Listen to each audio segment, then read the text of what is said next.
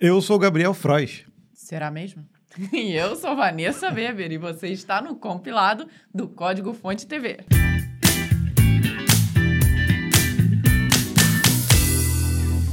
Sim, eu sou o Gabriel Frois e eu tenho aqui um token para te comprovar. Mentira, não tenho. Não tem? Só com Tá token, né? Assinatura digital. Ah, né? é. Não, não vem só com essa voz e imagem, agora já não comprovam nada. né? Mas tudo bem. Ele está fisicamente do meu lado. Então eu garanto, eu a garanto que você é Gabriel Frois. Então seja muito bem-vindo aí ao compilado 115, que é o nosso resumão das notícias do mundo da programação. Resumão das notícias do mundo da programação. Aí já, rim- já rimou. Rimou, ficou bonito, né? É. E esse resumo contempla as notícias do dia 26 de agosto até o dia 1 de setembro. Ah, Uou. setembro. Já chegamos em setembro. Já está se preparando aí para o Natal. Não, Gabriel, Não. pelo amor de Deus, Tem- cara, setembro tem muita coisa ainda pra acontecer. Vamos comemorar 7 de setembro agora 7 de primeiro. setembro. Próximo, próximo evento Depois aí, tem, nacional. tem Halloween, Halloween, né? que já não é tão nacional, mas... Não, mas tudo bem. Mas antes disso tem Cosme Damião, viu? E Damião Cosme é nacional. Damião, Isso. Viu? É, Dia das Crianças. eu- Dia das Crianças, que é padroeira do Brasil. Também é nacional, tá vendo, Gabriel? Beleza. Olha só. Aí depois vem o Natal, né? É, mas não tem o Natal, mas quem, quem ganha é você, Ah, né? Nossa, Ainda não olha, chegou. olha, deixa, ó. Isso daí o Gabriel aproveitou a deixa, porque nós trouxemos aqui nesse Call Stack uma oportunidade para você economizar um dinheirinho e ainda ganhar um livro aqui com a gente, ó. Olha que legal. Nós firmamos aqui uma parceria a jato com a editora Nova Tech, eu acho que você já conhece, né? E aí, o que, que é, Vanessa? Fala pra mim. É um Olha, livro? É um livro, é um livro. E de ninguém menos que Maljor. Ah. Maljor dispensa apresentações, todo mundo aqui da área tech conhece. É um livro ele novo, ele lançou um livro novo. Exatamente. E é um livro chamado Bootstrap, um guia completo para construir aplicativos responsivos, modernos e eficientes. Olha que legal. Então nós vamos sortear esse livro no próximo compilado. E para você participar do sorteio, você tem que colocar aí a hashtag Novatech. Boa. Nesse episódio aqui. Então é só comentar com hashtag Novatech que no episódio da próxima semana nós vamos fazer o sorteio para você ser presenteado com este livro. Então, nesse caso, tem que ter a hashtag. Tem que ter a hashtag, hashtag Novatech. Então, na semana que vem, nós vamos fazer dois sorteios. O sorteio geral da nossa camiseta e o sorteio do livro especial do Maljor, o Bootstrap. Mas não é só isso, Não. entendeu? Se você está querendo comprar um outro livro, se manter atualizado, nós conseguimos aqui um cupom de desconto super especial com 30% de desconto para você que quer comprar o seu livro lá na Novatech. Então é só usar o cupom Código Fonte. Ah, é- Mais simples impossível. Mais simples impossível. Aliás, dá pra ser mais simples. É só você ir no link que tá aqui no episódio. Ok, vai lá. Não, mas de qualquer forma vai ter que colocar o cupom. Tem. O cupom é que aplica o desconto. Não, mas aí a pessoa não precisa, poxa, como é que escreve mesmo Nova Tech? Ah, não, tudo bem. Entendeu? Ok, clica no link, coloca lá o cupom, código fonte. E esse cupom de 30% de desconto serve para qualquer livro no, no site da Nova Tech, poxa, que tá? legal. Então, qualquer livro físico. Ou seja, praticamente já chegou o Natal por aqui. Ho, Porque, ho, ho. porque nesse episódio, olha só, além da gente, semana que vem, sortear ah, esse livro da Nova Tech, nesse episódio eu, eu aconselho deveras que você fique até o final conosco, porque nós vamos também fazer o sorteio da camiseta, que a gente faz Uhum. sempre. É, vamos também fazer o sorteio do Clube dos Compiladores. Que ficamos devendo na última semana, então trouxemos. Vai Nós ser também não hoje. devemos muito, né? O mês acabou ontem, né? Então hoje ainda tá valendo. E eu já te dou um mini spoiler, não vai ser livro, nada, vai ser um gadget. Hum, aguarde e confie até o fim para descobrir. E olha só, por incrível que pareça, eu vou dar um mini spoiler já, Vanessa. A gente desenvolveu uma aplicação pra gente, quando a gente foi, a gente foi fazer essa semana aí, semana passada, eu já não tô lembrando mais, uma palestra na Fatec. Aí eu falei, por exemplo, poxa, eu vou fazer uma aplicação pra gente poder fazer o sorteio. Para sortear uma Alguma coisa lá ali. pra galera que estava nos Aí, acompanhando na cara, palestra. aí desenvolvi, o- a aplicação ficou tão legal que vai virar vídeo no canal. Eu vou mostrar como é que é, eu fiz, tudo usando o celular. E olha que legal, dá para usar a aplicação também no nosso chat Uhum. É, ao vivo, para quem acompanha o compilado. Então, pra você que não sabe, o compilado, ele é gravado, nós gravamos eles toda sexta-feira da manhã, bem cedinho, pra que no sábado de manhã ele vá na estreia às seis da manhã. E às seis da manhã estamos eu e Gabriel lá no chat, conversando com quem está nos assistindo. Exato. Então, é nesse momento, com esta galera, que nós estamos pensando em fazer um sorteio Exato. especial. Então, depois que a gente lançar o vídeo mostrando como é que é, acompanha aí sempre ah, o chat ao vivo do compilado, às 6 horas da manhã nos sábados. Corajoso, pessoal, viu? Porque aí a gente vai usar essa aplicação para fazer um sorteio. Aí a gente define ali o que, que a gente vai fazer, né? Vai ser um sorteio de uma camiseta, de, de algum outro produto, pode ser um livro também. Mas por quê? Porque eu quero muito testar essa aplicação. com a galera do compilado. Nós testamos ela em loco com todo mundo que estava assistindo a palestra, agora a gente quer jogar ela para um nível maior. Não, né? mas e funcionou muito bem. Funcionou, né? ficou super legal, viu? O pessoal gostou. então, depois desses recados todos, eu acho que você vai ficar até o final conosco. Então, bora para as notícias.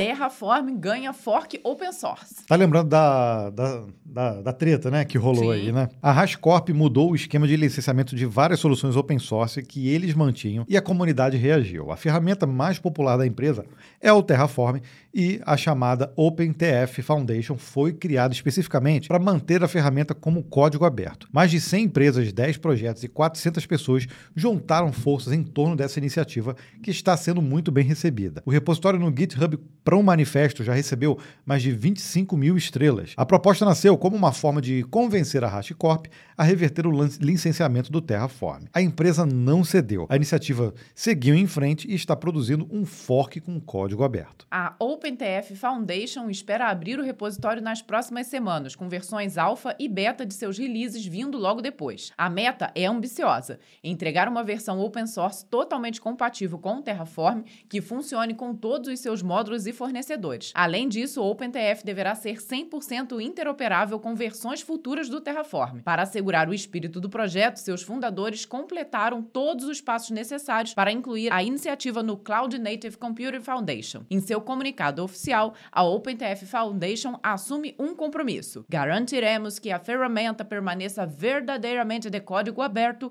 e neutra em termos de fornecedor. Foi bom o meu sotaque? Nunca tão bom quanto o do Perfect. Gabriel. Foi perfeito, my darling.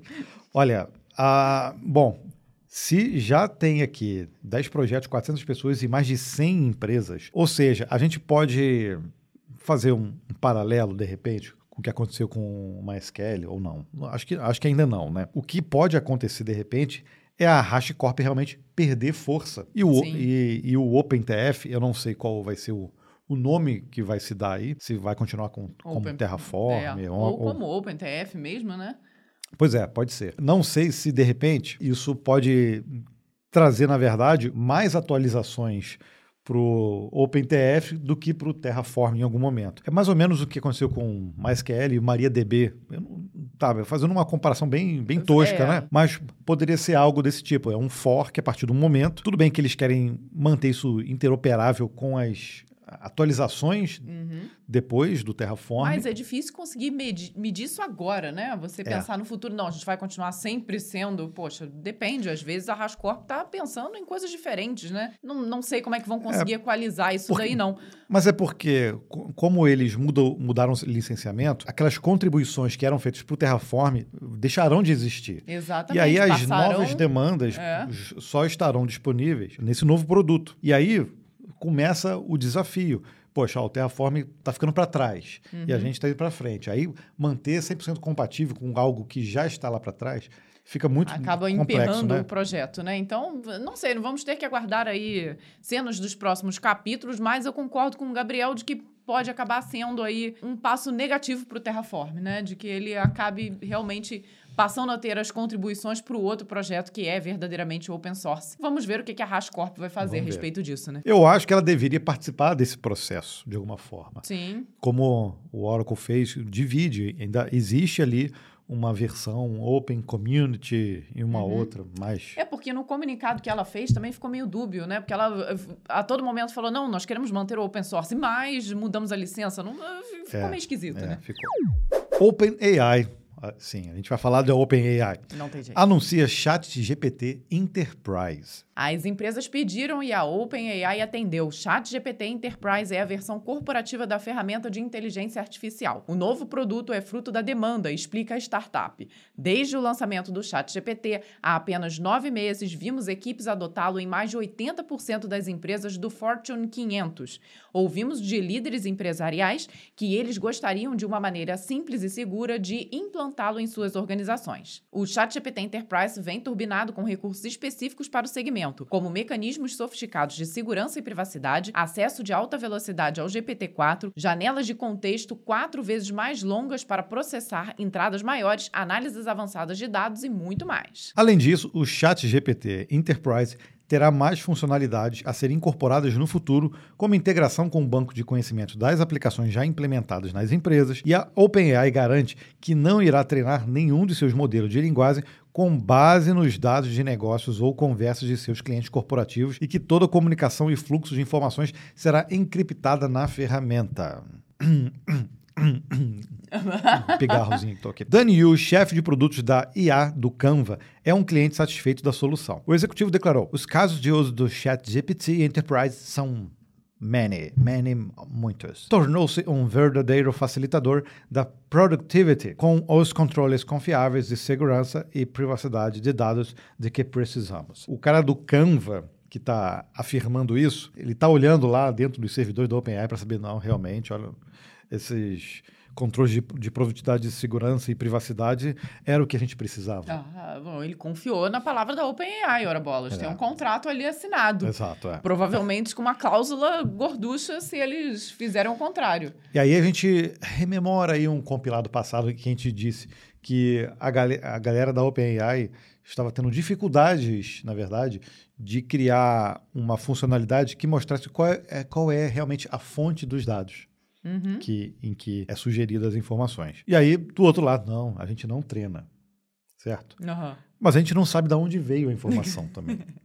É, é um, é um pouco confuso, mas tudo bem. Vamos focar aqui no, no ponto enterprise, né? Eu acho interessante, né? A gente já viu aqui várias empresas falando que, olha, não vamos utilizar a tecnologia porque justamente não sabia o que estava sendo feito dos dados e que deixaram bem claro lá nas políticas do chat GPT de que os dados que são passados para o chat GPT são Poderiam- levados é, para a empresa, né? Então eles conseguem ler, embora eles não O alimentem. próprio não chat. GPT tem esse aviso. Tem, Tá. bem claro, com Então, todas as palavras. Não então estamos inventando nada aqui. De forma alguma. Então, para empresas, a gente já viu aqui Samsung, por exemplo, tentando criar um próprio modelo, porque não teria como, já colocaram documentos sigilosos por ali que vazam, então são segredos da empresa que não podem jamais ser passados para outras empresas. Então, eles conseguirem ali transformar a OpenAI, trazer todo o poder do GPT-4 de uma forma, não, esse aqui está fechado para a sua empresa, eu acho que é algo bom a ser feito, né? Não, e é interessante você também ter a possibilidade de você treinar modelos próprios ali, privados, usando o próprio chat GPT. Então, isso facilita bastante o- esse processo de adoção dentro das empresas, sabendo que parte do modelo e das informações estão vindos realmente do próprio negócio. Então, isso é ten- uma tendência que a gente Sim. tem, tinha, tem visto, a gente falou aí, muitas empresas fazendo esse caminho de adotar modelos privados e depois usar a capacidade de geração de, de, de língua, de linguagens, né, para o próprio GPT. Então, é, isso aí mostra que a OpenAI está de olho nesse mercado, sabe que esse mercado é gigante, mas aí também bota, além dessa pulga aí atrás da orelha, da parte da privacidade, bota uma outra pulga, né? Porque nós também fizemos vídeo aí algumas semanas atrás falando sobre como o GPT-4 tem caído de performance, não só. é, aliás, o tempo de, de resposta aumentou, mas performance em relação Qualidade à qualidade. né? né? Isso pode ter uma relação com que é, com o Enterprise, de repente, e aí assim, não, agora a gente tem um produto Plus, que é pago, tem o gratuito, tem o Plus e tem o Premium aí, que é o Enterprise. Enterprise. Então o Plus, ele para se diferenciar, ele não pode ser tão bom, entendeu? o Enterprise Não, sim. vê bem, que eles aumentaram ali, ele é mais rápido, Uhum. aumentaram ali a quantidade ali de entradas, né? Uhum. Para processamento de entradas. Ou seja, estão criando uma outra camada de produtos e bypassando um pouco. Porque, no final das contas, a gente sabe, né? Quem vai dar grana de verdade vai ser a parte do Enterprise, Não tem a menor dúvida. né? Uhum. Então, fica também essa dúvida. Mais uma, uma pulga aqui, outra adorei. pulga aqui Ai, também. pulga, tirei, Gabriel. Astro 3.0, uma alternativa às SPAs. Nessa semana foi lançado o Astro 3.0. É o primeiro grande framework web a oferecer suporte a API View Transitions. Com ele é possível criar efeitos como fade, slide, morph e até persistir estados de elementos durante a navegação de páginas. Esses recursos eram exclusivos do Single Page Applications, as SPAs em JavaScript. No entanto, graças aos avanços na plataforma web, essas funcionalidades estão agora disponíveis para todos no Astro 3.0, que na verdade já até tem uma versão a mais, né? O pessoal reclamou de alguma coisinha e o pessoal já falou assim: não, não, não, calma, já estamos trabalhando na 3.0.2, alguma coisa assim. Então, no dia do lançamento eles já estavam. Já teve atualização. Atualização. O framework também traz outros destaques: otimização de imagens com melhor desempenho de renderização de componentes que chega a ser de 30 a 75% mais rápido. Aprimoramento de SSR para serverless com novas formas de se conectar a plataformas de hospedagem. Aprimoramento HMR para JSX com suporte ao Fast Refresh para React e Preact, e saída de build otimizada com HTML mais limpo e mais performático. O Astro 3.0 já está disponível no NPM. Para fazer um teste rápido é só usar o comando npm create astro@latest para pegar a última versão maior, maior do que a 3.0 é. já. E o, a gente ainda não falou do Astro no código fonte. A gente tem que fazer um vídeo sobre ele, porque tem sido aí, como foi lá atrás o Vue.js, a, aquele boom do Vue, uhum. nossa, é, é, melhor que o Angular, é melhor que o React. E realmente, para quem trabalha com Vue, né, o pessoal gosta realmente. E o Astro vem também como uma outra forma muito interessante de desenvolver para a web, trazendo várias coisas já meio prontas, né? Tem até uma comparação aí com aquele HTMX novo que, que lançaram, uhum. que também vamos falar no código fonte. Tem que fazer vídeo sobre nossa, ele. Nossa listinha no Trello, gente, é gigantesca. É. São muitos temas. E que é esse tipo de coisa, assim, quando lança, a gente tem que parar, estudar, até para a gente poder fazer um vídeo legal que realmente contextualize bem o tema, né? Então, estamos devendo, sim, já está na nossa lista, mas subimos ali a prioridade, né? Para falar do Astro e do HTMX. Aliás, inclusive, se você trabalha com Astro ou já mexeu, eu quero muito saber aqui nos comentários no YouTube e, e também nos comentários no, no Spotify também, caso você não saiba, dá para comentar também no Spotify. Diz pra gente qual é a sua experiência com o Astro e se realmente é isso tudo que estão dizendo por aí. Aplicativo brasileiro de espionagem de telefones é hackeado. Ah. Olha, o hacker do hacker. Bom, gente, enquanto Gabriel bebe sua água, um dia é da caça e outro é do caçador. O aplicativo brasileiro Web Detetive foi alvo de hackers justiceiros nessa semana. A ferramenta polêmica é um spyware que permite que pessoas espionem o conteúdo de smartphones de terceiros. Entretanto, o jogo virou e seu banco de dados foi invadido por cybercriminosos. Os responsáveis pelo ataque enviaram uma nota para a imprensa, explicando que vazaram dados sensíveis de quem contratou os serviços do Web Detetive e apagaram todas as informações disponíveis das vítimas que estavam sendo bisbilhotadas pelo spyware. Os desenvolvedores do Web Detetive não se manifestaram sobre o incidente. Por que será, né? De acordo com os hackers, foram furtados 1.5 gigabytes de informações como histórico de compras, IP e e-mail de quem contratou os serviços, além dos números de mais de 76 mil celulares que estavam sendo monitorados pela ferramenta. Isso foi possível graças a uma vulnerabilidade no painel de gerenciamento web da ferramenta. Os invasores ainda cortaram permanentemente a conexão entre os servidores e os aparelhos rastreados, impedindo que sejam coletadas novas informações dos alvos do Web Detective. Uma empresa de segurança independente comprovou a validade do vazamento, embora seja impossível comprovar que os hackers não identificados tenham realmente apagado os dados de quem estava sendo espionado. Aí é só a empresa mesmo para dizer, né, se foi ou não, né? Sim, e a julgar que o serviço deles não é lícito, provavelmente eles também não vão reclamar, né? Então. é, será? Eu é. fiquei impressionada, né? Porque lá era uma vulnerabilidade no painel de gerenciamento. Então era, era bem organizado, pelo visto, o negócio, embora falho. Né? e é engraçado que, pô, é, realmente, cara, é, é louco pensar nisso, mas realmente nenhum sistema, né? Nem aqueles que se propõem a invadir os outros. São seguros. São, estão ah. realmente seguros. É caso de polícia, mas dos dois casos, né? Tanto para quem é, fez a, a desenvolveu a ferramenta e usava, né, para fazer espionagem, e o outro que invadiu, né? É, a menos que seja uma empresa de segurança realmente focada nisso, né? Com Pô, mas a empresa sei, invadir, tirar. Invadir, é. Eita. Eu acho que. Eu acho, não, mas eu acho que. Não, ladrão se... que rouba de ladrão tem 100 anos de perdão, é isso? Não, não, nesse caso, se a empresa abriu ali uma brecha, ela tem que enviar isso para as autoridades. Não é. é assim, Simplesmente sair fazendo justiça com as próprias mãos. É, né? é. Correto que tenha sido o que ela fez. Ou diz que fez. Esse que é o problema, né? A gente não consegue ter certeza. Ai, meu Deus, estou confusa.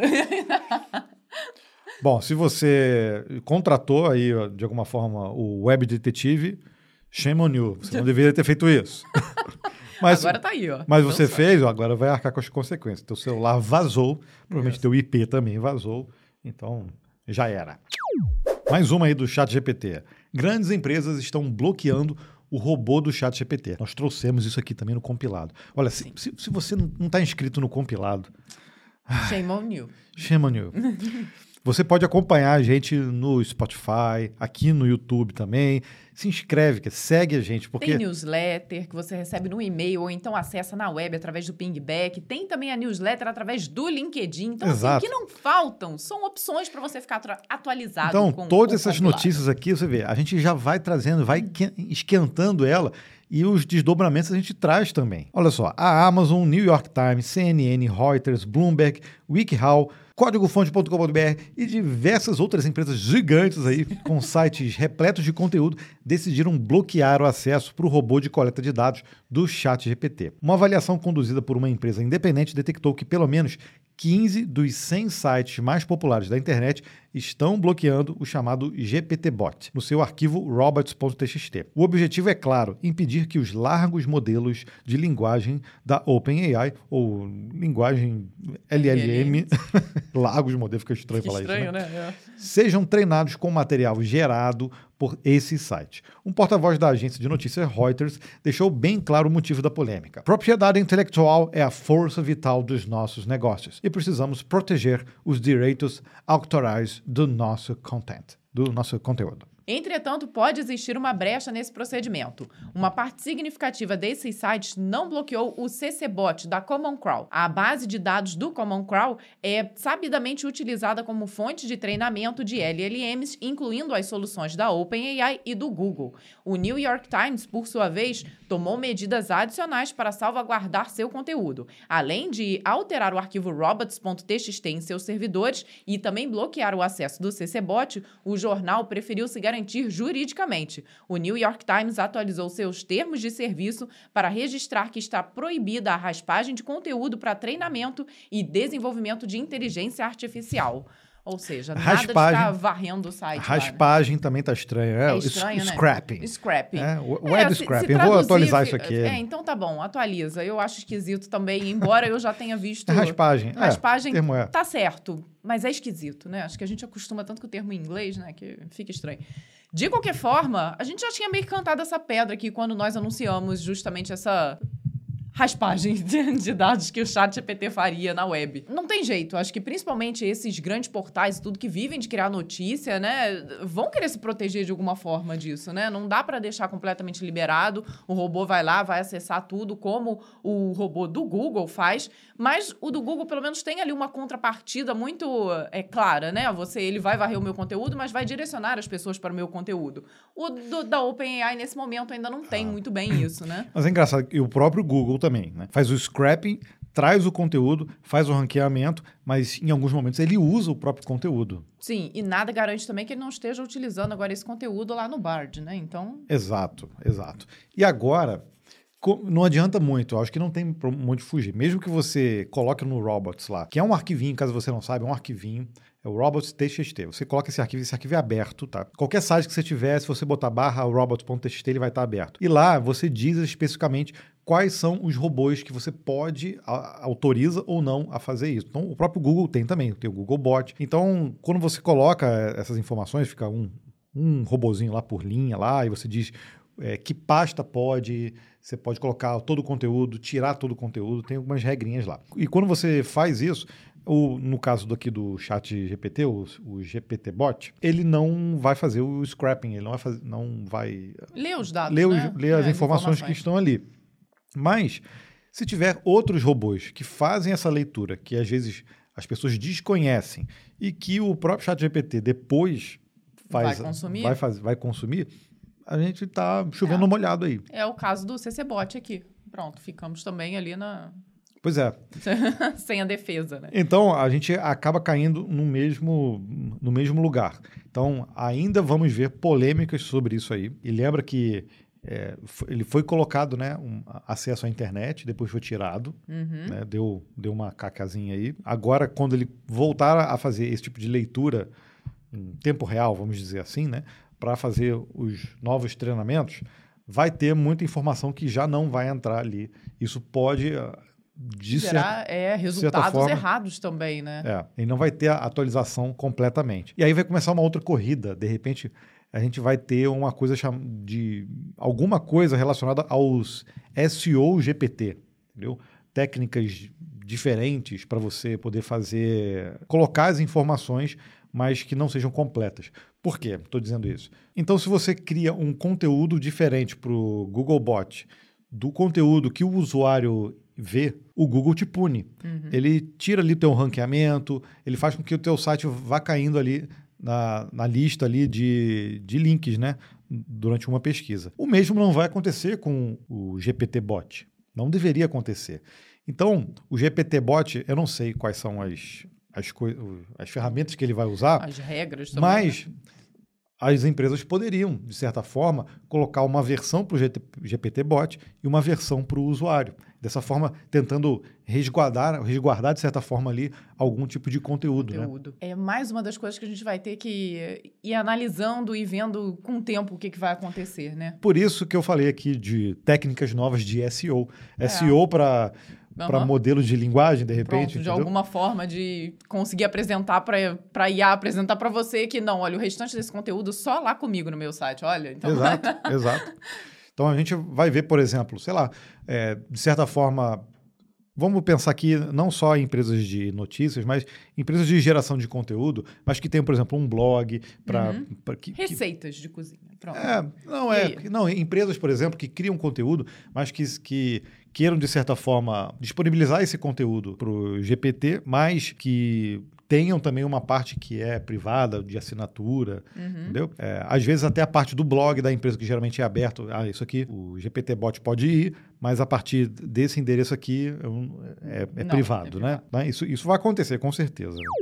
Visual Studio para Mac será descontinuado. Má notícia para quem se acostumou a utilizar o Visual Studio em Macs. A Microsoft anunciou que essa versão da IDE será descontinuada a partir do ano que vem. O Visual Studio for Mac 17.6 continuará recebendo suporte pelos próximos 12 meses, até o dia 31 de agosto de 2024. Esse será o prazo final para o recebimento de atualizações de segurança e correções de falhas. A Microsoft justificou a decisão, afirmando que irá focar seus esforços na evolução do Visual Studio e do VS Code, e esclareceu que o programa pode ser acessado em qualquer sistema operacional através do Microsoft DevBox. Além disso, a empresa também apontou o C Sharp Dev Kit for VS Code, como uma alternativa que também está disponível para Mac. O Visual Studio for Mac passava por problemas nos últimos anos. Ele foi lançado originalmente em 2016, porém, desde 2018, o IDEA já apresentava questões graves de performance e estabilidade. A Microsoft foi obrigada a trocar o motor interno do Visual Studio for Mac, substituindo em definitivo o runtime mono para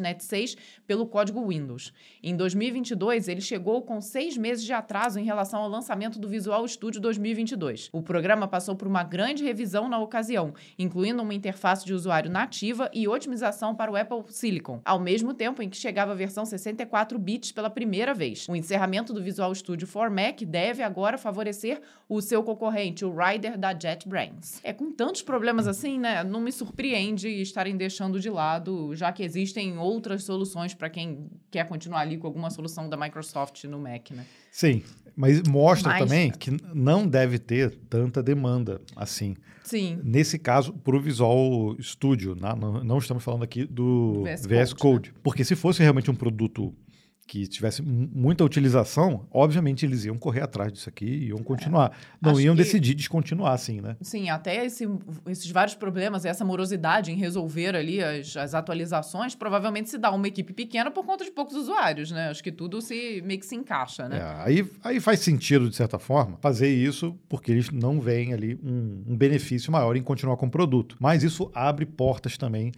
para os concorrentes. Ela tem que ficar ciente disso. Uhum. Ela está abandonando ali um produto para um determinado sistema operacional para uma plataforma, mas que outros provavelmente já têm uma solução melhor. Agora, poxa, estamos falando de Microsoft, né? Ah, poderia, de certa forma, melhorar isso, né? Mas, poxa, se para dentro de, de uma plataforma dessa ela ainda leva seis meses para atualizar em relação à versão de outro sistema, então mostra que o caminho já não era tão Não, assim, não estava muito bem, né? bonito, né? Me diz aqui nos comentários se você é o cara do Mac que usa Visual Studio e se você vai sentir falta ou para onde você vai correr. Ou se ele já está indo tarde. para onde você vai correr? Vai pro pro da de JetBrains, vai pro VS Code de certa forma. E aí, como é que vai fazer? Ou vai no editor aí normal mesmo, num bloco de notas. Google DeepMind pode ter encontrado a solução para deepfakes. Como diferenciar uma foto autêntica do mundo real de uma foto gerada por inteligência artificial? Depois do Papa vestindo casaco de grife, está cada vez mais difícil para a pessoa comum separar o verdadeiro do deepfake. Pensando nisso, o time do Google DeepMind está trabalhando em sistemas e padrões que funcionarão como ferramentas para identificar conteúdo sintético. Uma dessas soluções foi anunciada publicamente essa semana, o Think ID. O recurso funciona como uma espécie de marca d'água que é imperceptível para os olhos humanos, mas facilmente legível por programas de detecção. Ao contrário de marcas similares, o Synth ID não pode ser removido, transformando a imagem em softwares de edição de imagem. O Google está guardando os detalhes do Synth ID a sete chaves para que agentes mal intencionados não consigam burlar a presença da marcação. Inicialmente, o recurso está sendo implementado em soluções do Google Cloud, como o gerador de imagens digitais Imagen. Entretanto, a expectativa é que ele se torne um padrão para o cenário digital. Demis Hassab, CEO da Google DeepMind, declarou: "A questão é aumentá-la, partilhá-la com outros parceiros que a desejem e depois ampliar a solução para o consumidor, e depois ter esse debate com a sociedade civil sobre onde queremos levar essa questão." Hassab também sugeriu que a ferramenta possa até mesmo ser incorporada ao navegador Chrome. Bom, eu acho interessante justamente isso, né? Conseguir colocar esse tipo de ferramenta em ferramentas que a massa utiliza. Porque você ter simplesmente, ah, não, você pega essa imagem e tem que rodar em um determinado software para descobrir se é fake ou não, vai acabar criando uma barreira para a maioria das pessoas identificarem se aquilo é ou não. Então já era, vão achar que o Papa tá utilizando o casaco de grife, viu? Mas eu acho engraçado, né? Se é uma coisa que vai definitivamente superar aí o problema das deepfakes, por que então guardar as sete, as sete chaves, chaves, já que elas podem ser burladas? Exatamente. Então já viu que tem uma brecha. não tem jeito, vamos ter que contar com a boa vontade de todos. Não, gente, não apague essa marquinha aqui, que é pra gente saber que o Gabriel não se encontrou. Nós falamos que uma vez iríamos gerar uma imagem do Gabriel saindo do canecão com a, a menina que faz o Viúva Negra, quem é? Com a Scarlett Johansson, Johansson. no show do Roupa Nova. E teria uma prova. Estaria lá ah, o Gabriel sim. me traindo com a Scarlett Johansson saindo do show do Roupa Nova no canecão. Nunca é duvide, pode acontecer. Nunca duvide, pode, gente. Está lá. Canecão. Canecão, nossa senhora. Nem existe, Nem existe mais, completamente impossível. Mas voltando ao assunto sério por aqui, né? CEO da Amazon fecha o cerco contra o home office. O cabo de guerra entre trabalho remoto e o trabalho presencial ficou ainda mais tenso nos corredores da Amazon. O CEO Andy Jassy teria perdido a paciência no começo desse mês, mas a história só vazou agora para a imprensa. Durante uma sessão interna de perguntas e respostas, o executivo declarou textualmente que se o funcionário não estiver pronto para se comprometer com a empresa, então seu lugar não seria na Amazon.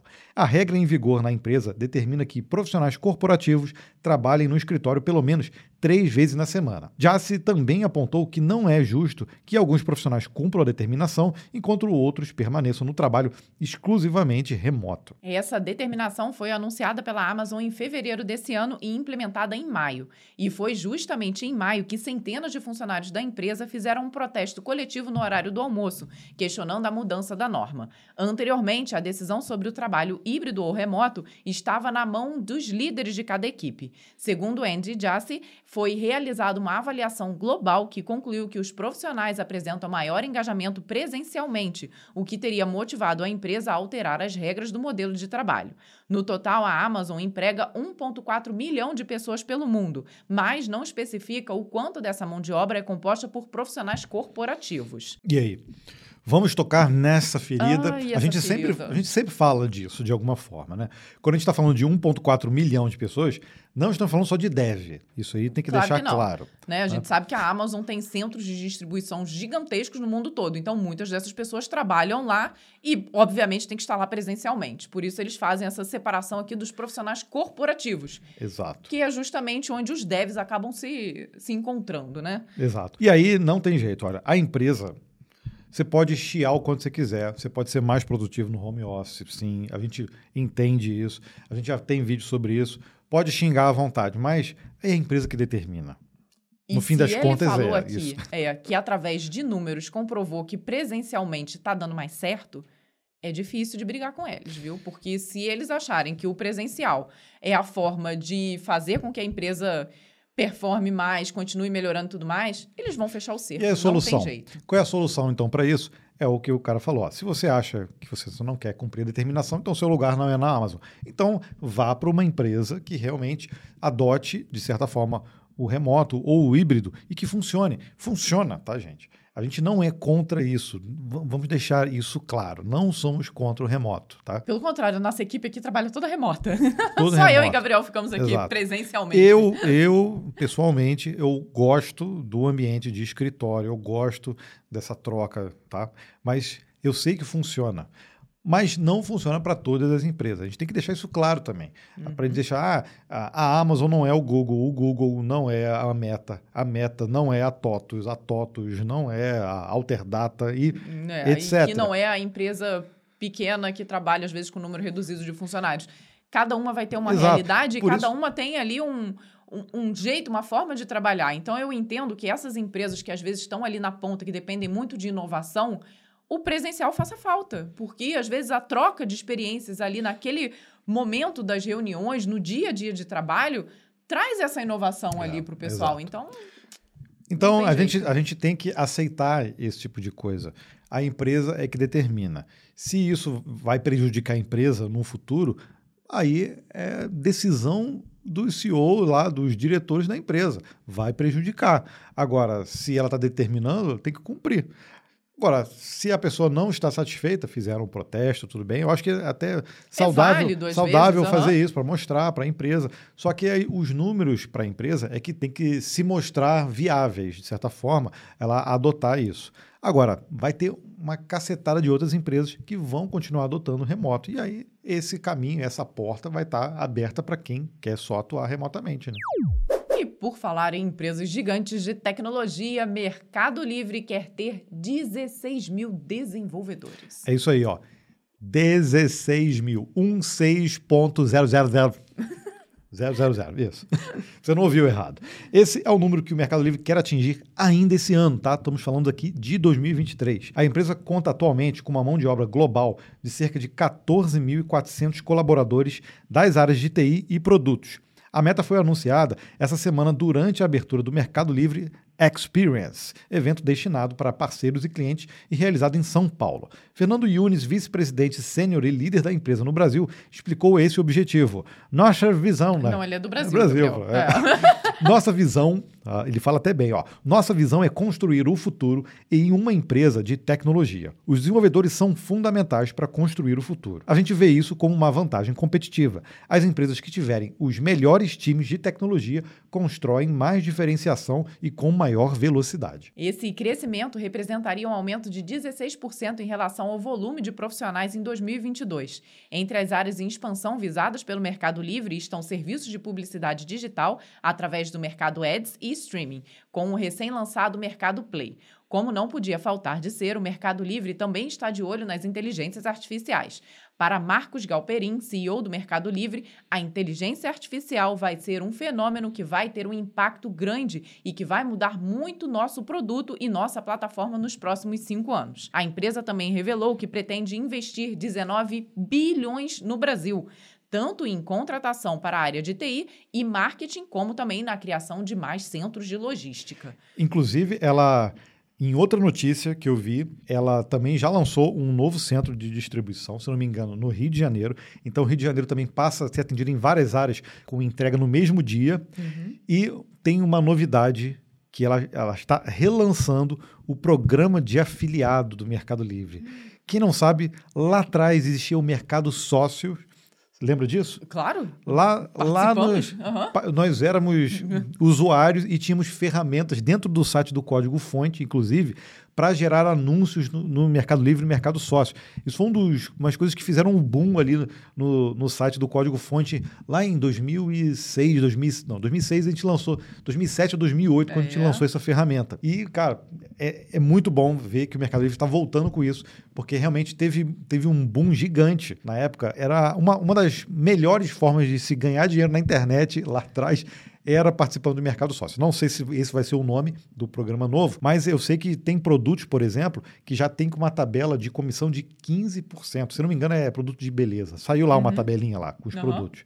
Então, eu já estou meio que divulgando isso aqui. Não sei de datas de lançamento, não sei nada ainda disso, mas eu sei que eles vão relançar esse programa. Então, você vê a quantidade, quem é usuário do Mercado Livre e, e cliente, como, como nós somos, a gente vê a quantidade de serviços, produtos, de melhorias, de, de coisas que eles estão fazendo aí nos últimos dois, três, quatro anos. Então, eles deram uma acelerada, assim, muito Absurda, grande, né? Cara, e com relação à logística, né? É de cair o queixo o que eles fizeram aqui no Brasil, porque, pô, é um país com dimensão continental e hoje eles conseguem entregar muito melhor do que os Correios, que era a única ferramenta que nós tínhamos algum tempo atrás para poder distribuir mercadorias no Brasil. Então, hoje, cara, você vê, é avião, é carro, é caminhão, é centro de distribuição em vários lugares do Brasil, e, né? e- Então, e as é lojas absurdo. Mercado Livre, que são Sim. pontos estratégicos ali, são lojas que já existiam, a pessoa se afiliava ali, ganha ali uma comissãozinha, ela passa a trabalhar como uma loja Mercado Livre também, né? Então, poxa, olha que, É, que nossa, facilidade, vou né? bater palmas aqui para eles, viu? Facilidade. E por trás disso tem muito dev, muita aplicação, muita coisa sendo desenvolvida, que a gente, inclusive, até já, já sabe como está sendo feito, né? Mas, é, mas, é- mas ainda, ainda não podemos divulgar. Mas, cara, é, é de tirar o chapéu realmente o que o Mercado Livre fez e está fazendo e ainda vai fazer aí para o nosso mercado. Pô, só notícia legal, né? Sim. Agora chegou a hora do Breakpoint. Se você não sabe, o Breakpoint, né, Point. que é para quem é do Rio, ou Breakpoint, Breakpoint, para quem é dos Estados Unidos, Breakpoint. ou Breakpoint, para quem para quem é lá do Oriente. É o espaço aqui do compilado onde a gente para as notícias para contar alguma coisa, alguma história, seja profissional, pessoal, e muitas vezes estão vindo aqui de sugestões. O José Roberto Teixeira é que trouxe essa última sugestão. Olha só. Olá, querido casal. Achei ótima a ideia de falar no Breakpoint sobre negócios. Eu gostaria de empreender usando meus conhecimentos de programação, mas não faço ideia do mundo dos negócios. As suas experiências vão ajudar muito, já que vocês também começaram como desenvolvedores e foram aprendendo de cabeçada em cabeçada em todo o restante. É verdade. Já deixo uma sugestão para o próximo como persistir e não deixar o desânimo ganhar. Sucesso como sempre. Hashtag fiquei até o final, embora vocês não tenham sugerido essa hash. Adorei a hashtag. Vou sugerir então aqui para que você também deixe a sua sugestão para nós fazermos os próximos breakpoints. E adorei a pergunta aqui, José. Como é que a gente pode responder, Gabriel? Eu, eu vi tantas vertentes aqui É, de o como a gente O persiste. tema, o tema que eu coloquei é a persistência em nossos projetos. Num primeiro momento, quando a gente abriu nossa empresa, nós a gente era não sabia nada, nada zero, zero, zero. Ele descreveu bem, né? Foi cabeçada, cabeçada, É. cabeçada.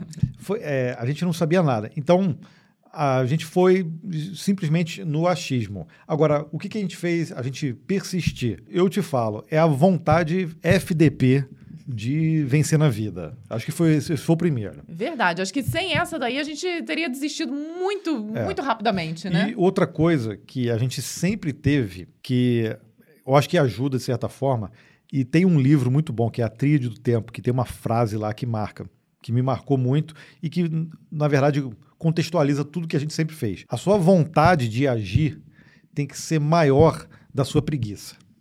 É verdade. Enquanto você tiver mais preguiça do que a sua vontade, então o seu sonho não é o seu sonho. Entendeu? Você não está sonhando de verdade, na verdade. Você tem uma vontadezinha. Então, quando você tem um sonho, um objetivo, e aí você acredita nele, a sua vontade de vencer tem que ser maior da, daquela que, que te faz procrastinar ou faz você talvez deixar de lado, né? Aquela a preguiça, né? Que pode... aí parece que aquele sonho é algo completamente inalcançável, mas é justamente por isso. Se você não começa a andar na direção daquele sonho, você nunca vai alcançar, você nunca vai chegar até ali. Então é. tem que realmente conseguir estruturar ali quais são as ações que você tem que fazer para chegar naquele ponto. Agora, como o Gabriel falou, né? Nós começamos ali batendo muito a cabeça e ao mesmo tempo nós sempre fomos muito pé no chão. Então a gente não é daquele tipo de empresário que abandona tudo para correr atrás de um único sonho. A gente sempre foi fazendo as coisas com muito sangue e suor. Então, por muitos anos, eu e Gabriel, a gente se dividiu, cada um no seu trabalho ali, é, como carteira assinada, como é, PJ, correndo atrás do que, na verdade, sustentava a gente no dia a dia e mais todo o trabalho que nós trazíamos Sim. na nossa empresa. Tem os prós e os contras disso. O, os prós é que a gente é, caminha de uma forma mais segura, vamos dizer assim, né? ou um pouquinho mais segura. E aí a gente vai crescendo, mas é, vai crescendo de forma mais devagar. Né? Isso acaba acontecendo. É, então, esse seria um ponto negativo. Mas a gente pode dizer que a gente sempre calculou mais o nosso risco. Né? Quem costuma se expor num risco maior pode acontecer de crescer rápido, mais rápido, ou dar um boom grande, ou pode cair do cavalo. Então, você tem que estar preparado no, nos dois, dois, cenários. Nos dois né? cenários. Como a gente sempre teve muito medo ali de cair do cavalo, a gente sempre deu passos menores para conseguir chegar onde nós chegamos hoje com a nossa empresa. Mas foi o que o Gabriel disse: existem as duas opções, cada um escolhe uma e não tem a certa ou a errada, né? A gente vai falando assim: ah, qual é o seu sonho? Né? E a gente, quando vai sonhar, a gente sonha às vezes com um objetivo muito, muito a longo prazo. E aí eu acho que isso atrapalha também, porque vai passando-se assim as semanas, os meses, os anos, e aí você está longe ainda de conseguir alcançar aquilo. Eu acho que é preciso sim dar um, um sonho lá na frente. Ter, ter aquele sonho. Um sonho principal. lá na frente, mas você começar a colocar etapas é, que sejam mensais, que sejam anuais, para você saber onde você está pisando. Como muitas vezes a gente sonha lá na frente e não faz esse planejamento, a gente facilmente perde a motivação de continuar. Então, vai dando aquela preguiça. Ou você vai ficando com uma, uma certa aquela, aquela sensação de segurança, de ah, vou continuar assim porque tá bom para mim, mas você não está indo em direção ao teu sonho, como a Vanessa falou. Então você te, tem sempre que caminhar em direção a ele. E para fazer isso é planejamento. E o planejamento é isso: é você criar os seus, que chama de os seus milestones. Ou seja, olha, até o fim do ano eu tenho que estar tá assim, assim, assim. Olha, nesse mês eu preciso fazer isso, isso, isso. Olha, hoje eu preciso fazer isso, isso, isso. A partir do momento que você tem um, um plano, obviamente você pode ir ajustando isso. É preciso até, tá? É. Eu acho que não adianta você, eu não, porque essa semana eu vou fazer isso. Pronto, aí você fica doente, seu filho fica doente, não fez aquilo. Então, ok, tem que existir adaptações, mas tem que estar tá traçado, tem que ter ali uma data, exato. tem que ter alguma coisa que faça você seguir nesse caminho. É, exato. Então é, é isso. Com, com as coisas documentadas ali no papel, certinho, visível, deixa visível para você ver todo dia ali qual é o teu objetivo, qual é a tua missão, qual é a tua visão. Não é à toa que fazem isso dentro das empresas também. Aí você se motiva para caminhar em direção a isso. E aí, aos poucos ali, você vai criando um as, outro hábito. As coisas né? vão acontecendo, né? E com relação ao desânimo, toma realmente cuidado, não só com o desanimar, mas com o se sentir confortável e ficar no quentinho né? Que a gente fala. Então, ah, aqui tá bom, tá, deixa quieto. Depois eu faço isso. Esse se desafiar e entregar um pouco a mais do que você deve, um pouco a mais do que você gostaria, talvez, naquele dia de fazer, é o que vai fazer você dando esses passinhos e chegar lá no seu sonho. Então, é preciso sair da sua zona de conforto. Não tem jeito. Acho que ninguém que empreende fica numa zona de conforto o tempo todo. Então, acho que eu e Gabriel, quando estamos aqui no momento, não, agora tá bom, tá confortável? Putz, então vamos mexer em alguma coisa. Tá Tem que ter algo de... a mais, está na hora de dar uma chacoalhada. E isso daí fez parte da nossa vida o tempo todo. Por isso que nós começamos lá como desenvolvedores, trabalhando dentro de empresas, criamos a nossa própria empresa, desenvolvemos para fora e hoje estamos aqui criando conteúdo, né? Então, muita coisa mudou na nossa carreira e talvez levou a gente até para um direcionamento que a gente não imaginava, mas que a gente está dentro do nosso contexto de sonho e que a gente gostou muito, né? Então são, são surpresas que vão acontecendo. Você tem que estar tá aberto a essas possibilidades então, também. Então, olha, né? José Roberto Teixeira, muito obrigado pela sua sugestão, pelo seu comentário. Espero que a gente tenha esclarecido aqui, pelo menos o nosso, a nossa visão, o nosso ponto de vista aqui do que a gente acredita ser esse caminho, né? E você, no fim das contas, até abriu aqui uma, um leque de outros assuntos que a gente pode tratar em relação ao empreendedorismo, gestão, coisas que a gente aprendeu também dando cabeçada aí o tempo inteiro. Então, no próximo Breakpoint, já inclusive já coloquei aqui um, um, tema que eu acho que muita gente vai se identificar. A gente vai dizer quais foram os passos que a gente deu na época, quando a gente começou realmente a colocar nossa empresa para rodar no mercado, quais foram os passos e quais foram as nossas estratégias, nossas principais estratégias para escalar ela, para conseguir atender muitos clientes de uma forma mais fácil. A gente já falou algumas vezes sobre isso, mas a gente vai dar um foco maior no próximo Breakpoint. Então, aguardem. Vamos trazer aqui o que aconteceu nessa semana no Código Fonte. Começamos lançando dois vídeos. O primeiro deles ali num um ponto meio polêmico sobre um vídeo que rolou na internet de um profissional que falava que era possível desenvolver qualquer software de quatro a oito semanas. Qualquer um. Qualquer, qualquer software, um. qualquer é, complexidade, inclusive citou Uber e outras aplicações também ultra complexas. E aí a gente deu a nossa opinião, obviamente, mas é um vídeo um pouco polêmico, porque a gente fala que, poxa, o, o processo de desenvolvimento ele mudou durante os anos, né? É, muitas coisas a gente não começa do zero mais, realmente. Então, para projetos que levavam anos aí para saírem do, do, papel e realmente virarem uma coisa real, é, a gente hoje a gente não tem mais essa expectativa de, de levar anos para uhum. sair um software. Não é à toa que o, o Agile, o Agile, entrou em voga aí e é tão importante hoje, né? Porque realmente você não pode esperar um ano para desenvolver tudo completamente e colocar no ar. Então, existem várias formas de você levar o seu projeto para que ele esteja pronto e sempre entregando novas funcionalidades. Exato. Então, dá uma olhada no vídeo, comenta lá, olha os comentários também, tem cada coisa sensacional Sim. lá nos comentários, muito boas, pessoas concordando, discordando, trazendo seus pontos de vista. Então, vale muito a pena.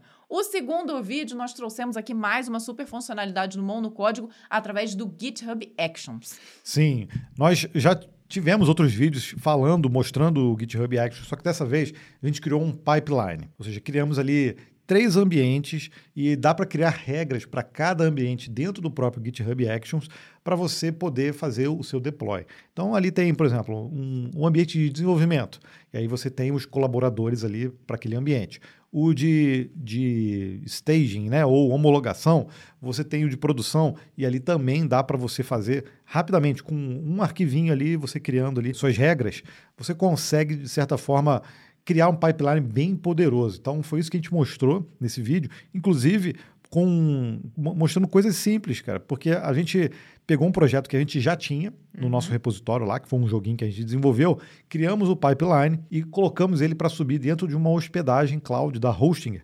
Então você vê que para qualquer tipo de, de hosting, você consegue implementar o GitHub Actions também. E o legal é que nós conseguimos colocar esses três ambientes nessa mesma hospedagem, mas também é possível fazer isso de forma separada. Então, cara, vale a pena, muitas dicas. Teve o pessoal também elogiando que consegui, nós mostramos ali uma, uma extensão, uma extensão né? do VS, VS Code, Code que muita gente não conhecia. Então, tem sempre vários conhecimentos, né, embutidos em um único vídeo. E continuando, nós aproveitamos aqui para emendar nos comentários da semana. O Magno Pison no, no, compilado de número 114, disse assim: essa atualização semanal é referência para todos iniciantes, intermediários e avançados. Nos ajuda a aprender. Já vou atualizar o WinRAR, que é foi a sugestão aí. do último compilado. É isso aí, tá vendo? E o George W. Neto, excelente resumo das notícias. Aqui é a melhor forma de se manter atualizado no mundo tech. Hashtag vem camisa ou hashtag vem underscore camisa. Um camel case, né? E tem também. As duas, nos, nos dois casos também vale para vir a camisa. E o Vavancini disse assim: esse sorteio parece a loteria do Brasil. Ninguém conhece quem ganhou. A loteria na Europa é comum você conhecer alguém que ganhou. Então, que tal sortear uma camiseta para geral e outra para quem patrocina? Quem colabora com maior valor poderia ter mais chances de ganhar. Tipo, dobrar ou triplicar os nomes nos sorteios. Depende do valor da contribuição. Que tal? Quero encher todos os guarda-roupas meu e dos meus meninos aqui em casa com itens do código fonte, hein? Abraços, queridos. Ótima semana para vocês. Puxa, olha só, a gente sempre pede para quem ganha fazer aquela postagem com a camiseta lá no Instagram, marcar a gente pra gente repostar. Algumas pessoas fazem, outras não. Alguns mandam olha, ali pra gente, às vezes no e-mail, falando: olha, chegou, muito obrigada. A gente deixa o pessoal à vontade. Podemos, né? podemos garantir para você que todas elas existem. Pelo menos existem endereços físicos, porque Sim. toda semana a gente despacha. A única exceção, se eu não me engano, foi o primeiro sorteio que a gente fez que a pessoa não entrou em contato até hoje, né? Até hoje, é. Mas teve um que estava assim há meses que o rapaz chegou, gente, eu ganhei, pode mandar ainda. Eu falei, pode, pode. vai chegar. E aí já foi. Então, nossa, bom, pelo menos nós estamos despachando. Tá? Estamos. Tá? Algumas pessoas, teve uma menina que ganhou, que fez uma postagem super legal no LinkedIn, então eu também respondi, compartilhei. É só o pessoal marcar a gente, viu? No Instagram, acho que é a melhor rede para então, isso, hein? Vamos mostrar aqui pro Avancini. Se você já ganhou uma camiseta do compilado, comenta aqui nesse episódio. Vamos provar para ele que existem vários ganhadores, viu? Ou melhor ainda, poxa, deixa, vai lá no compilado 114 e comenta lá, eu ganhei, sim, eu ganhei, já ganhei. E pode botar, por exemplo, o nome da sua cidade, o nome do seu estado, que aí a gente faz também uma regionalização aí da onde está indo as nossas camisetas. E é o Gui Monção está sempre com a gente. Ele disse: Já fazem três meses que troquei o WinRAR pelo 7-Zip, justamente por questões como essas que foram encontradas, abordadas. Exatamente. Sabe a solução. Exatamente. Eu, eu já usei bastante o 7-Zip e acho que eu estou pensando em trocar. É. Vou sair fora do WinRAR e vou para isso também, Monção. O Fernando Takeshi Sato, nosso super CDF VIP aqui, ó. Antes de sair do país, de vez em quando eu olhava vagas no exterior e tal. Na época, full remote era mais difícil, pré-pandemia, então nem foi algo que cogitei com seriedade. Me recordo da sensação de, caramba, será que eu consigo? Que só parou quando tomei a decisão de que eu realmente ia conseguir. Bolei um plano e botei em prática. Acho que esse é um ponto que muita gente negligencia. Um plano de longo prazo com passos e metas, a fim de atingir um objetivo maior. Afinal, fazemos isso todo santo dia com problemas complexos, quebrando-os em problemas menores até o código todo estruturar. Basta aplicar a mesma ideia para o problema, mudar de vida para sempre. E vale a pena demais. Cara, Fernando acabou resumindo o Breakpoint. Exatamente. Foi tudo que nós falamos, só que dessa vez voltado para conseguir uma vaga no exterior, que foi um vídeo que nós fizemos aí na, na última semana, né? Cara, perfeito. Não Lição tenho nada mais o que fazer. Vou que falar, viu? Então faz o seguinte, ó, vamos pegar essa, esse comentário do Takeshi Vamos imprimir, bota num quadro. Você que está querendo lá a sua vaga no exterior, ó, é isso aí. Bota o comentário do Takeshi. Bota num quadro e vai ler todo dia. Com certeza, isso é um, uma Agora, injeção de ânimo. Bota o comentário dele logo embaixo, o seu planner lá, com todo o planejamento que você tem que fazer para conseguir o objetivo, né? e ele comentou no vídeo em que a gente falou justamente, mostramos ali algumas vagas para o exterior, com salários bem legais, inclusive. Oh. Mostramos duas plata plataformas de vagas que não são tão conhecidas e mostramos, inclusive, uma forma de você receber, trabalhando daqui, receber do exterior, tá? Com uma cotação dólar assim bem competitiva. E o Eduardo Rocha, no vídeo que nós falamos aqui sobre o tempo de desenvolvimento, eu vi o vídeo desse cara falando que desenvolveria qualquer coisa em um mês. Como tech lead de um banco que se comunica com o Bacen, eu ri. Ri alto. Por muito tempo. concordo plenamente. Eu ri, eu ri, ri alto por muito tempo com o seu comentário também. Ah. ó, para complementar aqui, ó, o Alexander Moura disse, ó, rapaz, vocês não passam frio nunca, estão cobertos de razão. Aumenta time, aumenta complexidade, aumenta problemas, revisões. Óbvio que cabe contexto. Acho que depende da aplicação e não acho que seja qualquer aplicação. Acho que vai muito além disso. Se, se fizer de qualquer jeito, pode até sair em três meses, mas o resultado vai ser também de qualquer jeito. Uma parada com estrutura planejada e organizada leva tempo. Nenhum projeto que se respeite sai do dia para a noite. Ou melhor, fica pronto do dia para a noite. Exatamente. Perfeito também, foi muito do que a gente falou no vídeo, né? E o Wilton Fernandes, num vídeo de Chegou a Hora de Falar de Java, Acredito que já elogiei a dupla do canal pelo elevado nível técnico e excelente didática. Parabéns novamente. Mas talvez não tenha elogiado vocês por serem muito simpáticos, modestos. Gente fina mesmo. Parabéns por isso também. Obrigada, Hilton. Ah, poxa. Ser gente fina, para mim, é uma coisa que conta muito na vida, viu? É, você conhecer uma pessoa que é gente fina é a melhor coisa que tem, né? Exato. Marcelo Lupatini 5553 também no vídeo agora do GitHub Actions, né? Olha que coincidência, sair vídeo sobre GitHub Action hoje. Eu estava corrigindo um workflow de deploy de um site no Firebase Hosting e estava lutando para conseguir utilizar va é, variáveis do repositório GitHub no arquivo YAML. Para resolver um bug que enfrentei, pesquisei no Google por problemas semelhantes, analisei um conjunto de issues no GitHub e perguntas no Stack Overflow, mas não foi o suficiente para resolver o problema. Pedi para o chat GPT me ajudar a identificar a raiz do problema e após algumas trocas de mensagens, consegui resolver. Isso me custou um tempo considerável. Assisti ao vídeo agora no almoço e descobri essa extensão do VS Code dedicada ao GitHub Actions. Quando usei ela em outro workflow que passava pelo mesmo problema, a extensão apontou muito rapidamente onde que a raiz do problema estava. Ela teria me economizado tanto tempo antes. Farei bom uso dela agora, de agora em diante. Muito obrigado pelo vídeo e por compartilharem essa extensão. Ah lá, tá de vendo? nada, tá vendo? Foi o que eu falei, ó. Então, ó, esse vídeo tá espetacular, porque tem muita coisa, não só ali na, de criação do pipeline, mas tem muitos conceitos ali juntos e coisas que você pode usar assim no seu dia a dia. E o programador e corredor 4678 também nesse vídeo falou assim: muito maneiro. Há um certo tempo que queria fazer algo desse tipo. Vou tentar fazer com algum projeto pessoal para praticar. Perfeito, viu? Bora, faz, depois volta aqui no comentário para a gente ver se funcionou, se deu algum chabu. Geralmente dá algum probleminha ali no meio do caminho. Esse é o processo de aprendizado. Faz parte. Mas depois é, só, é só, alegria. Você nunca mais vai, deixar, vai largar o GitHub Actions.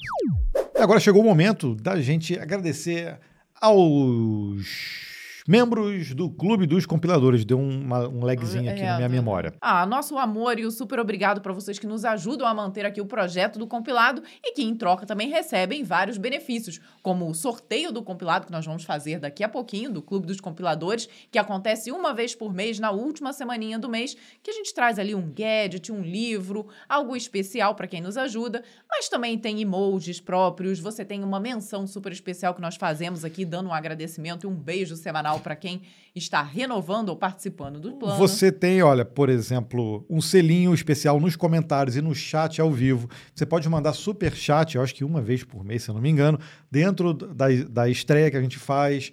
Então, tem vários benefícios dá uma olhadinha, se você está no YouTube já, clica aqui em Seja Membro e aí você dá uma olhada nos três planos que tem lá e aí você vai ver quais é aquele que se encaixa melhor para você ajudar o nosso projeto. Além disso, a gente faz uma menção toda semana aqui, em cada episódio, a vocês aí que assinam e renovam a assinatura. Então, muito obrigado ao Wendel Amorim, Babi Oliveira, Gilmara Maquini, Rafael Stilzão, Gui Monte, Guilherme Saldanha, Daniel Dantas, Anderson Abdon e ao Leonardo Guimarães. Temos também aqui que dar um parabéns especial, um beijo muito grande para quem ainda é assinante lá no canal do Código Fonte TV. Ao Júlio Vanderlei, ao Gabriel Campbell, ao Leonardo Guimarães e a Viviane Silva. O nosso beijo para todos vocês. Então, muito obrigado, pessoal. o Leonardo Guimarães, ele está nos dois, inclusive. Sim. Então, um abraço duplo aqui para você. Um de cada.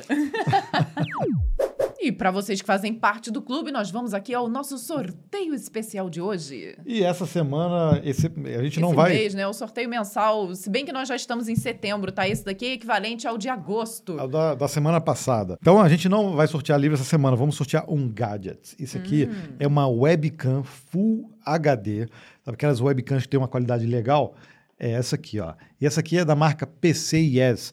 É uma marca, inclusive, é uma marca nacional. Não, não tem patrocínio dela, tá? Poderia ter, mas não tem. É uma marca que a gente gosta, tem uma qualidade muito boa. Todos os, os gadgets aqui que a gente utiliza dela. Essa webcam vai diretamente aí para algum compilador que faz parte do clube. Aqui, para a gente poder fazer o sorteio, aqui a gente usa programação também, tá? Sim, que vamos gente... direto no Python.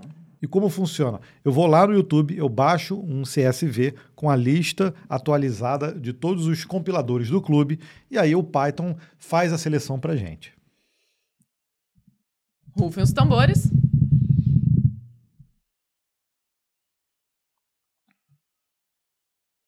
Olha só como é que aparece todas as informações aqui.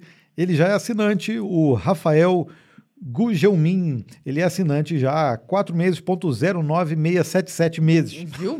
Preciso. e abre aqui a página dele. Então, parabéns ao Rafael. Olha, vai direto para você aí a uma webcam Full HD da PCIS. E, Rafael, eu vou entrar em contato com você através da própria área de membros ali. Eu marco o seu arroba para que você mande as informações para a gente em contato, arroba código fonte TV. Não, contato, arroba códigofonte.com.br. Isso. Por seus dados e endereço para que a gente envie o seu prêmio. E já que estamos em clima de sorteio, vamos sortear também a nossa camiseta do compilado que semanalmente fazemos aqui.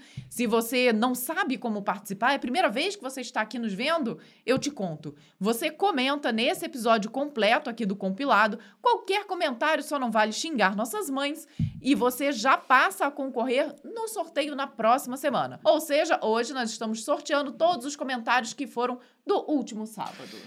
Lembrando que na próxima semana tem ainda sorteio do livro da Novatec. Sim, então hashtag Novatec é só para participar do sorteio da Novatec. Mentira, você participa dos dois. Dos hashtag dois. Novatec, tá? Então, então é, todo mundo aí comentando essa semana com o arroba vem camisa e o arroba Novatec. Arroba não, com- hashtag.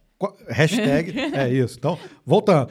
Hashtag vem camisa, hashtag Novatec. Aí você concorre aos dois sorteios. Então, dessa semana, quem ganhou a camiseta do compilado foi o J. Odisseu.